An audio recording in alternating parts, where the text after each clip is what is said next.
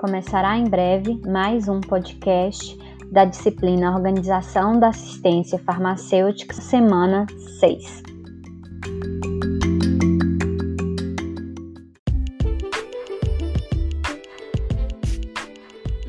Fala galera! Hoje eu vou falar um pouquinho com vocês sobre a dispensação de medicamentos, um tema muito importante para nós enquanto farmacêuticos, não é mesmo? Então, Atualmente a gente percebe que o farmacêutico ele se apresenta como um membro da equipe de saúde e esse papel é muito acessível às pessoas, à comunidade em geral. Por isso nós acabamos por muitas vezes sendo a primeira fonte de assistência, de aconselhamento em cuidados gerais de saúde, não necessariamente relacionados a medicamentos essa reaproximação da farmácia em relação à atenção aos pacientes acaba ampliando o cuidado do farmacêutico para além do medicamento, para além da gestão. Então, nós farmacêuticos temos que desenvolver habilidades em relação à promoção da saúde e ao uso racional de medicamentos. De acordo com a Organização Mundial da Saúde, a, o uso racional de medicamentos ocorre quando os pacientes eles recebem medicamentos apropriados para suas condições clínicas, em doses e também em períodos adequados e provavelmente ao menor custo, né? Ou que isso realmente fosse feito ao menor custo. Então, quando a gente observa esse tipo de definição, nós percebemos que o uso racional de medicamentos acaba sendo o principal objetivo da dispensação. É você garantir aquele medicamento apropriado para a condição clínica daquele paciente, na dose apropriada, no período adequado e, se possível, ao menor custo. Então, a orientação desse paciente, ela deve incluir informações simples, em linguagem clara e objetiva. Não adianta a gente fazer ou falar é, muito bonito para aquele paciente e ele não compreender aquilo que nós estamos querendo dizer. Porque se nós falamos e por mais que a nossa fala seja muito bonita, o paciente ele não compreende, a gente tem rompido aí o processo de comunicação tá? Depois a gente ainda pode esclarecer não somente esses pontos que eu já falei para vocês, mas em relação ao armazenamento desse medicamento, a gente pode também dar informações para tentar inibir a automedicação e até mesmo o abandono do tratamento. Então, de forma geral, o uso de medicamentos é, não isentos, aquele uso de medicamentos onde a pessoa pode chegar à farmácia e fazer qualquer tipo de compra, ele deve ter a nossa atenção mais redobrada. Então, mesmo que a gente não faça a dispensação direta desses medicamentos, porque o paciente ele pode chegar à farmácia e comprar aí direto ao caixa, nós devemos estar atentos a quais tipos de medicamentos estão saindo mais, quais tipos de MIPs estão saindo mais da nossa farmácia, para que a gente possa ir de encontro a esse paciente e também orientá-lo quando é devido, né?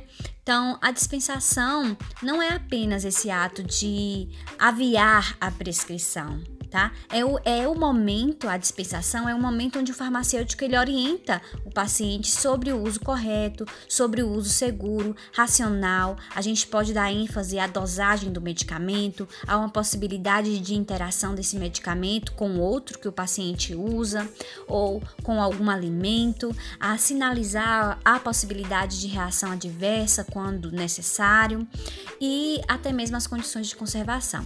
Observem que são amplas as funções dessa dispensação e consegue diminuir e minimizar muitos erros.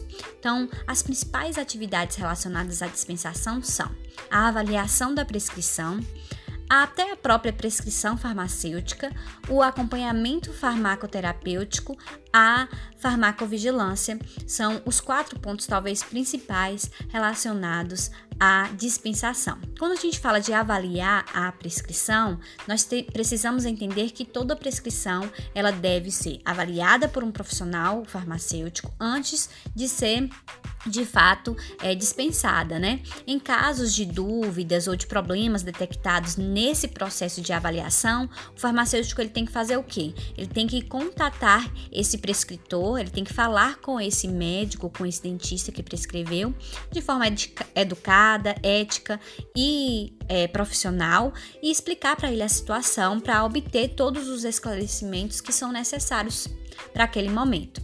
E quando nós mesmos prescrevemos, a gente também tem que ter um cuidado muito grande, né? A gente tem que selecionar aquela terapia farmacológica, mesmo que seja através de um MIP ou alguma terapia não farmacológica e conseguir é, promover em relação ao paciente uma melhora daquela qualidade de vida e daquele tratamento. Então, outro ponto muito importante na dispensação é o acompanhamento farmacoterapêutico. E esse acompanhamento visa o quê? Visa primariamente a prevenção, a detecção e a resolução de problemas relacionados ao medicamento e ao acompanhamento. Isso pode ser de forma que as, na literatura traz, né, sistemática, quer dizer, sempre, né, sendo feito esse acompanhamento, acompanhamento muito próximo desse profissional, contínua e documentada. Documentar é muito importante porque nós conseguimos ver a melhoria do paciente acompanhando essas consultas, né, feitas com o, o farmacêutico. Isso é muito importante. E por fim, a farmacovigilância. Quando nós acompanhamos o paciente que ele está sendo atendido em nossas farmácias ou no local onde a gente trabalha, a gente consegue minimizar também os efeitos adversos ou identificar rapidamente quando o efeito surge um efeito adverso surgiu, você consegue identificar rapidamente, porque aquilo não era esperado para medicamento. E a partir daí, você notifica o laboratório da indústria, você consegue identificar algum efeito colateral novo, se for, se for o caso, é, algum tipo de intoxicação ou algum tipo de dependência. Então, o papel da dispensação ele envolve muitos campos e ele é muito importante, tanto para nós farmacêuticos, enquanto profissionais, quanto para os clientes os pacientes que estão chegando até nós em busca de informação, em busca de saúde, primeiramente. É isso, galera. Espero vocês em breve na nossa aula. Um grande abraço.